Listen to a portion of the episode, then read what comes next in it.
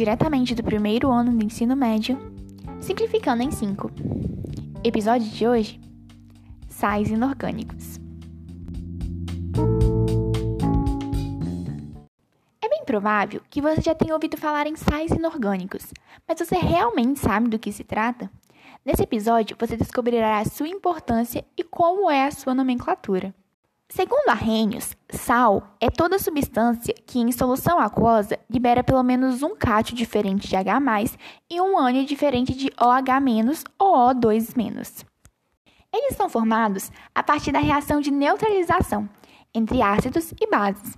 Para saber a sua fórmula, basta fazer a ligação iônica do ânion do ácido e do cátion da base. Dessa fórmula, um macete para identificar os sais são que eles são sempre os que sobram, o resto, ou seja, aqueles que não se encaixam em nenhuma das outras classificações anteriores, como ácido, base e óxidos. Está meio confuso, não é? Vamos simplificar. Os sais geralmente se encontram sólidos em condições ambientes, já que são formados por compostos iônicos. Dessa forma, uma curiosidade é que aqueles encontrados coloridos são geralmente formados por metais de transição. A nomenclatura dos sais pode parecer confusa, mas não é. Basta escrever o nome do ânion, a expressão de e o nome do cátion. Assim, o nome do cátion permanece igual e o nome do ânion dependerá do sufixo do ácido, seguindo a seguinte regra: caso tenha terminado com hídrico, no sal terminará com eto. Caso tenha terminado com ico, terminará com ato. E caso tenha terminado com oso, terminará com mito. Para lembrar, basta seguir o seguinte macete: mosquito feioso te mato, te bico, te meto no vidrico.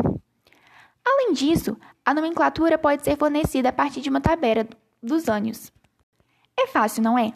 Basta agora fazer os exercícios de fixação disponíveis na descrição do episódio e ir no nosso Instagram, arroba simplificando em 5, em que toda quinta-feira terá um quiz exclusivo sobre o assunto.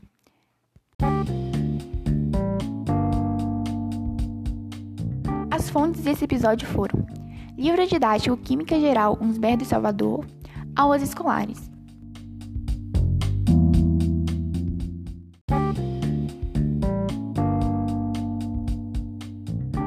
Lembre-se que esse episódio foi gravado por uma aluna do primeiro ano do ensino médio, como você. Por isso, caso tenha alguma dúvida, pergunte para o seu professor especializado no assunto ou no nosso direct para trocarmos conhecimento.